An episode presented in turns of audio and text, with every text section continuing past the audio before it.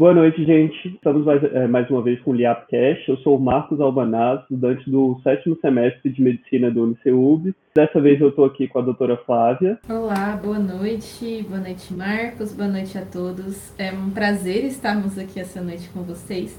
Discutir um assunto que para mim é, é muito caro. Então, vai ser muito divertido, espero. E também estou aqui com as duas alunas, a Ana Luísa. Olá, gente. É um prazer estar aqui e com a aluna Larissa. Oi, gente, tudo bem? Estou muito empolgada, vai ser ótimo. Com certeza. E o assunto de hoje vai ser sobre fibrose cística, né? Aí agora eu gostaria de perguntar para a Ana Luísa o que, que, é essa fibrose cística que as pessoas falam, assim, como que você explica ela para gente? Então, a fibrose cística é uma doença crônica e progressiva, ou seja, ela não tem cura ainda e ela cursa com uma piora clínica com o passar do tempo mas houve uma significativa evolução dos tratamentos e do suporte para os pacientes que possuem fibrose cística. Isso fez com que ocorresse um aumento da expectativa de vida dos pacientes. Então, a fibrose cística ela acontece por causa de uma mutação genética. Então, para uma pessoa nascer com fibrose cística, ela precisa receber dois genes mutados, então, tanto do pai quanto da mãe. Esse gene é o CFTR. Ele é responsável por codificar uma proteína, que se chama também CFTR, e essa proteína ela fica nas células epiteliais é, de tecidos e de alguns órgãos do nosso corpo. Essa proteína é responsável por transportar o cloro, tanto para dentro da célula quanto para fora da célula. Quando ocorre essa mutação, essa dificuldade tanto na produção ou na função dessa proteína CFTR, ocorre uma viscosidade aumentada no muco, então, o muco ele é produzido em vários órgãos. Um exemplo bem clássico da fibrose cística são os pulmões, né? Que todo mundo conhece assim, mais importante. Então, essa, esse muco ele fica mais viscoso e ele causa um processo obstrutivo. Então, alguns órgãos afetados são os pulmões, pâncreas, rins e o fígado. Ah, entendi. Mas, é, Larissa, quem são as pessoas mais acometidas por essa doença? Como é que é? Então, a incidência né, da fibrose cística é aproximadamente de um caso para 10 mil nascidos vivos. Ela é uma doença genética autossômico recessiva, mais frequente nas populações de origem caucasiana. E a gente tem uma expectativa, assim, tem uma média de que ela afeta cerca de 70 mil pessoas em todo o mundo. Sendo que, de, dentro dessas 70 mil, 30 mil estão localizados nos Estados Unidos. Então, a gente vê que ela é muito mais prevalente lá ela também é interessante a gente saber que aqui no Brasil, quase 100% das crianças elas são testadas, né, para fibrose cística por meio do nosso programa de triagem neonatal, que a gente faz o teste do pezinho, né? A gente vai falar um pouquinho mais para frente. Ah, entendi. É muito importante, sim. Doutora, como é que ocorre essa doença? O que, que ela faz no nosso corpo? Então, igual as meninas explicaram, a gente tem na fibrose cística uma mudança lá no gene que leva uma, a, a proteína que faz esse transporte do cloro entre as células é, não funciona bem. Explicando de uma forma bem simples, isso faz com que a célula do nosso corpo ela fique impermeável ao cloro, no caso. Então, o cloro ele tem dificuldade em passar ou a entrar na célula ou a sair na célula. E é muito importante o cloro, algumas, em algumas situações específicas, sair da célula, porque junto com o cloro geralmente acompanha sódio e geralmente acompanha água. Então, quando o cloro sai da célula, ele deixa, ele leva água junto e deixa as secreções mais fluidas. Como na fibrose cística, o cloro de dentro das células não consegue sair dependendo do lugar que está, isso principalmente para pulmões, para a via gastrointestinal, para os intestinos, para o pâncreas. É, essas secreções todas ficam muito espessas porque está faltando água ali. Então, o catarro no pulmão fica espesso, fica duro e não consegue sair. E aí, no pulmão, igual já comentaram, é, essas secreções espessas elas vão predispor não só a, a falta de ar e a tosse, mas também a infecções de repetição. No intestino, no pâncreas, por exemplo, é, essa secreção fica espessa, ela fica presa dentro do pâncreas e, da, e das vias biliares que levam a secreção do pâncreas para o intestino. E a gente tem dois problemas. O primeiro problema é que a secreção fica presa dentro do pâncreas e aí o pâncreas acaba sendo destruído aos pouquinhos. E a segunda é que essa secreção ela é muito importante para absorção de, principalmente de gordura no intestino. E como a gente não tem ela chegando no intestino, ela está espessa, ela está dura, ela fica presa para trás, o, a gente acaba não conseguindo fazer absorção de gordura. Aí a pessoa vai ter diarreia. E essa, é, é, na verdade, não é só diarreia, é, a, acaba saindo isso tudo nas fezes. Então, a, quando uma pessoa que tem fibrose cística, ela tem esses sintomas, a gente vê as fezes com muita gordura, é, elas ficam oleosas mesmo, elas boiam, elas não afundam no vaso sanitário, e elas têm um odor muito forte, muito característico. E isso sem falar da manifestação, da, da apresentação que é mais clássica de todas, eu acho, e muito conhecida, que, que as crianças, os adultos, eles têm o suor salgado. Então, isso é antigamente, acho que a primeira descrição que a gente tem na história da fibrose cística, muito antes dela ser chamada de fibrose cística, de se entender tudo isso, é, é um, um, conto que tem muito antigo, não vou nem lembrar de quando assim agora, mas que falava que se você beijava a fronte de uma criança e o beijo tivesse um gosto salgado, essa criança estava fadada a morrer cedo. E, e, é porque o suor das pessoas que têm fibrose cística é salgado. Algumas vezes as pessoas que têm fibrose cística e fazem atividades físicas, suam muito, elas podem ficar branquinhas com os cristais de sal na pele. É por causa disso. É interessante, né? Nossa, muito interessante. Agora eu queria saber, Ana Luísa, tem algum fator de risco, alguma coisa assim para essa doença? Como a fibrose cística é uma doença genética, ocorre uma mutação no gene, o principal fator de risco é o fator genético. Então, se numa família já tem histórico de alguma pessoa com fibrose cística, é possível que tenha mais casos de fibrose cística. Então, esse é o principal fator descoberto até hoje. Ah, entendi. E, doutora, vocês já falaram um pouco do teste do pezinho e tudo, mas como é que a gente faz o diagnóstico em si? O diagnóstico da fibrose cística, hoje, é, com o screening das crianças, desde, desde com o teste do pezinho, facilitou bastante. Porque com o teste do pezinho, feito ali nos primeiros dias de vida, a gente faz a, o triagem. Se o teste vem positivo, a criança vai repetir o teste até os 30 dias de vida. E se, se o teste vier novamente positivo, a gente vai encaminhar para um teste que é uma dosagem de cloro no suor. É um teste muito simples, é um nome muito complicado, mas o teste em si é muito simples. A gente pega num pedacinho do braço ou das costas do bebezinho, às vezes da pele mesmo. A gente coloca um, um um pequeno, como se fosse um saquinho para grudar na pele. E aí a gente embrulha toda a criança. Ou se é o adulto que vai fazer, que pode acontecer, gente, o adulto bota a blusa de frio e para suar bastante. Porque a gente recolhe o suor, que, que tem aquele período de tempo, e a gente dosa a quantidade de cloro que tem ali. Quando o cloro está elevado, isso é, já é um grande indicativo do, e é um já praticamente diagnóstico de fibrose cística. E o que a gente faz hoje é, nos pacientes que têm fibrose cística, que tem uma clínica compatível, que tem um cloro no suor alterado, a gente faz o teste genético. A gente pega células da pessoa, e aí a gente pode fazer isso ou por sangue, por isso, coleta de sangue mesmo da pessoa, ou por um teste muito simples que a gente passa uma escovinha dentro da boca, na bochecha das pessoas, para pegar pequenas célulazinhas da boca. E a gente faz todo o sequenciamento da, dos genes da pessoa. E aí a gente vai vendo, comparando os genes para ver onde é que os genes estão diferentes do que era o que a gente esperava. Onde é que eu tenho mutações.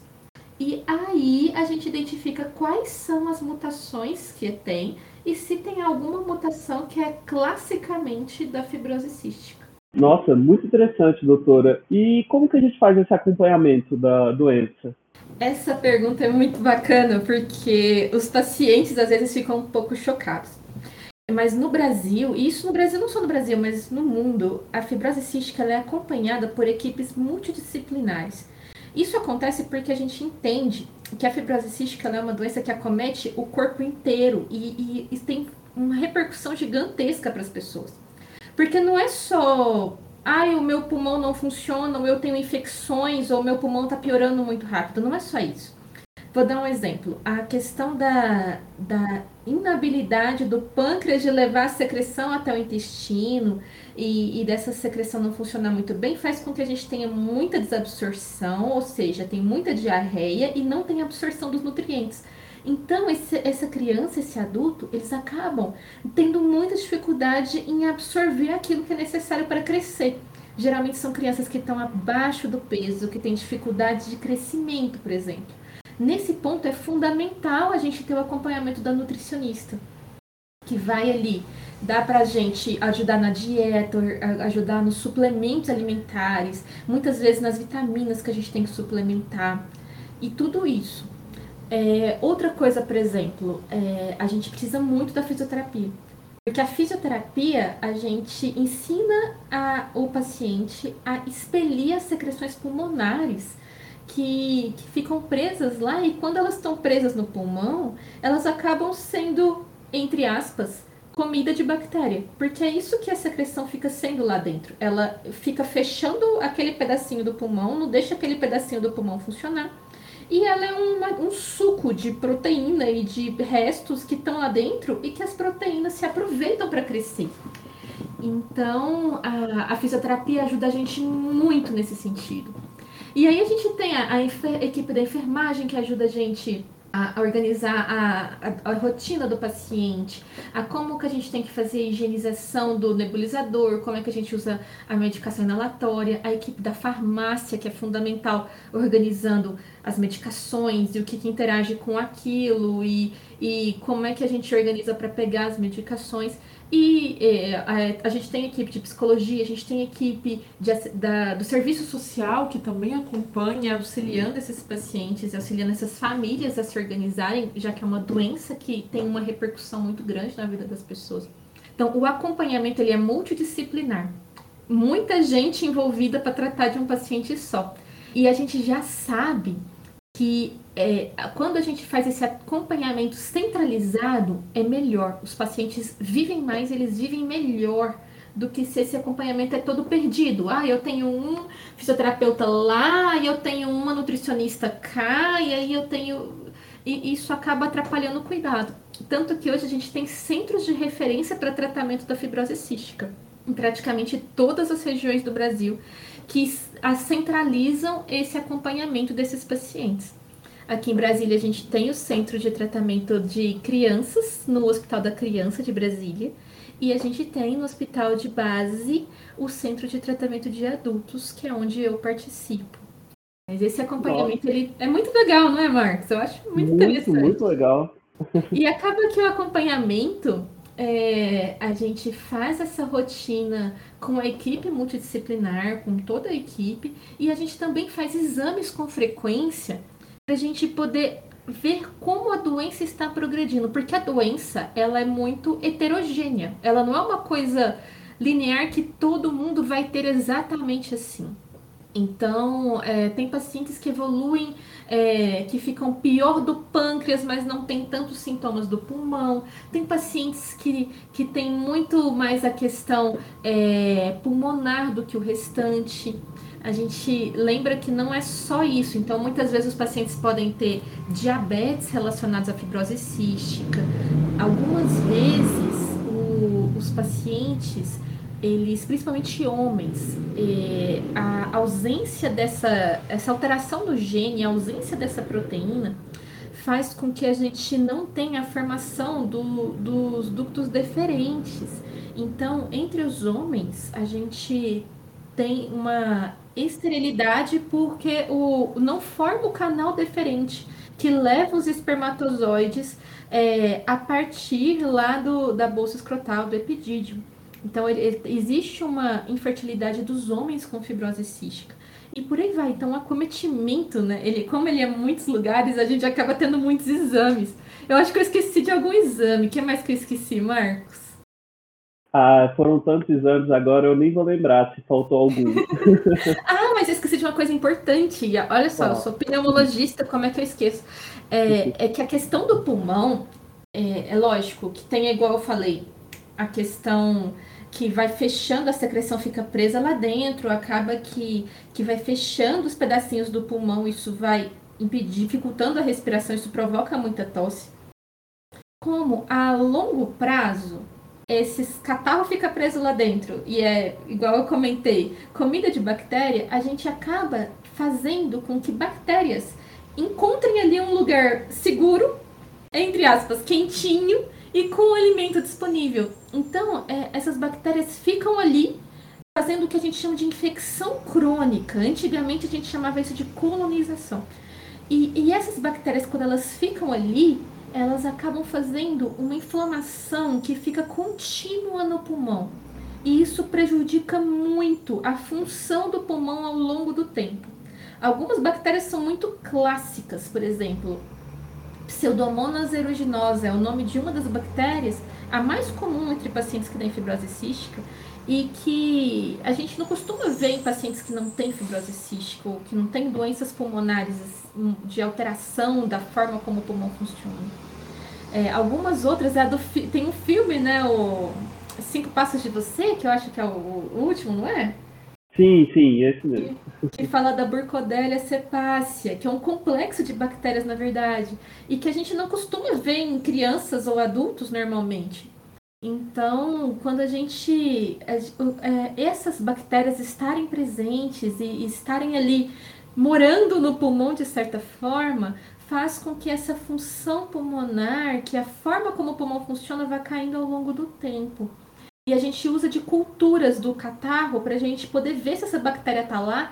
Na primeira vez que a gente acha a bactéria, a gente tenta matar de todas as formas possíveis e, e assim vai indo. Então, a cultura é uma coisa muito importante para gente. Assim como exames para avaliar a função do pulmão, que para a gente é fundamental. Ah, com certeza. Eu achei muito legal a, a, o que a senhora falou de da equipe médica trabalhar junto, fisioterapeuta e tudo. Às vezes a gente tem a impressão de que cada um está trabalhando isolado, mas essa conversa é muito importante para trazer o, o bem-estar do paciente da melhor forma possível, né? Exatamente, é fundamental e é muito interessante quando a gente fala, a gente reforça mesmo. Gente, fizeram trabalhos e viram que quem o, o, paciente que tem fibrose cística, que acompanha com a equipe multi, que é organizada junta, bonitinha, que se reúne toda semana, que acompanha os pacientes juntos, eles se saem melhor, eles vivem mais e eles vivem melhor do que aqueles pacientes que têm fibrose cística e que não acompanham assim. Então, isso é só para a gente reforçar como isso é importante. Numa doença que tem um impacto gigantesco. É, é, a gente falou. A gente vai falar de tratamento ainda, não vai? Sim, vamos sim. Então, quando a gente chegar no tratamento, é, a gente vai comentar uma curiosidade sobre a fibrose cística que eu acho muito legal. Mas eu não vou passar o carro na frente dos bois. tá bom. Agora eu queria saber da Ana Luísa, eu sei que é uma doença genética, assim, mas tem alguma forma de evitar que ela aconteça? Então, essa parte é um pouquinho complicada, porque, como você falou, é uma doença genética, então não tem um remedinho para tomar para evitar ela, nada do tipo. É, então, o que, que acontece? A única forma é o aconselhamento genético. Então, para fazer o planejamento familiar. Então, normalmente acontece de tal forma: os pais têm um filho e esse filho tem é, fibrose cística. Então, ele vai ser, vai ocorrer esse aconselhamento, conversa com psicólogo e tudo mais, porque tem uma chance grande de que, se eles tiverem outro filho, possa nascer também com fibrose cística. Então, infelizmente, não tem nada muito assim específico para se fazer. A única forma seria esse aconselhamento genético para o planejamento familiar, com o casal e tudo mais. Ah, entendi. E agora que a gente já falou bastante da doença em si, dos fatores de risco, como faz o diagnóstico, vamos falar um pouquinho sobre o tratamento, doutora? Como é que a gente trata essa doença? Bom, eu acho que a primeira coisa que a gente tem que falar é que a gente não tem um tratamento que cure, ainda, pelo menos.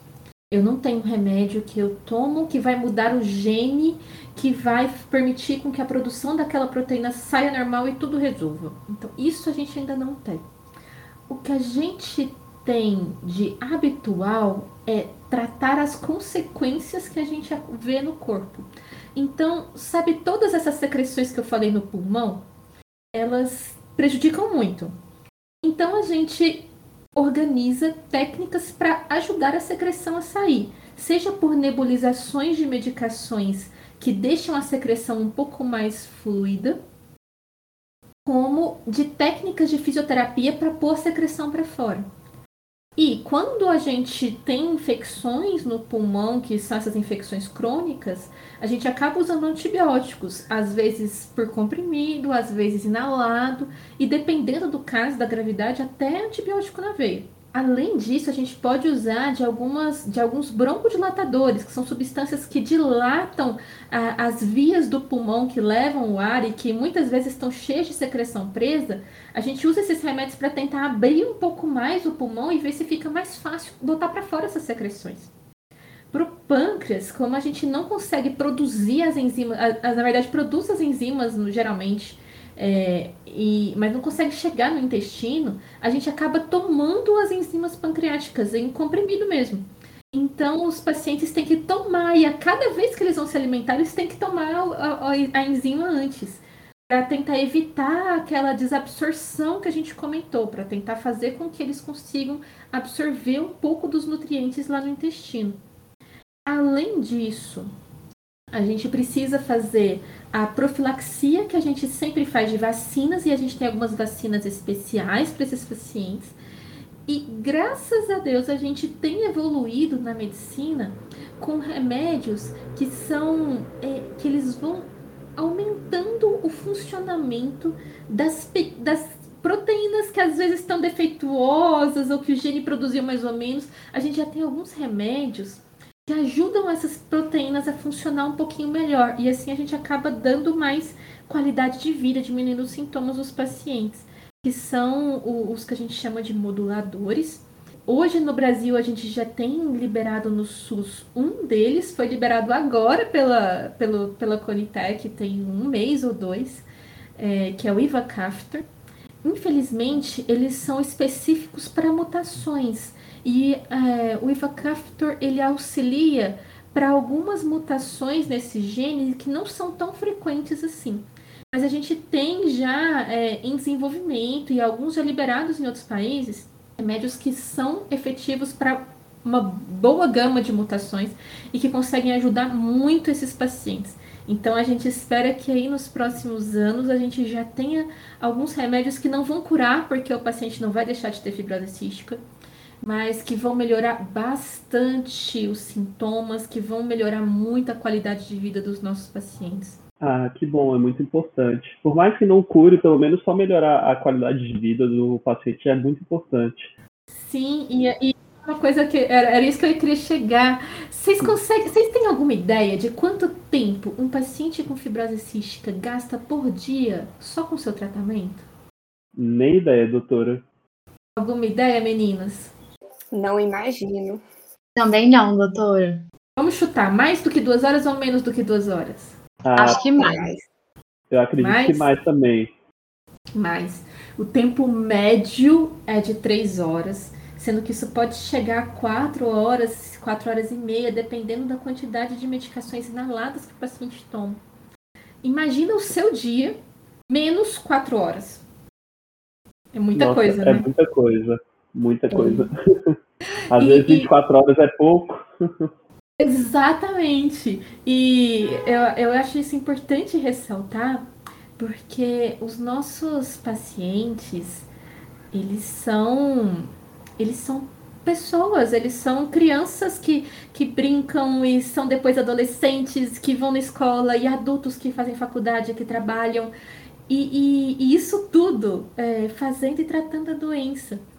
E os avanços da doença, os avanços no tratamento são maravilhosos porque possibilitam com que cada vez mais eles tenham a vida próximas da que a gente vive. Eu acho isso fantástico. Então é, é por isso que nós somos grandes advogados aí para que a gente tenha cada vez mais medicações disponíveis, para que a gente tenha cada, cada chegue cada vez mais perto da cura para essa doença. Ah, com certeza, é o nosso objetivo. E já puxando o gancho do que a doutora estava falando, Larissa, como que dá a evolução desse paciente com essa doença? Como é que, como é que ela ocorre, assim, esse prognóstico que a gente comenta no, na área médica?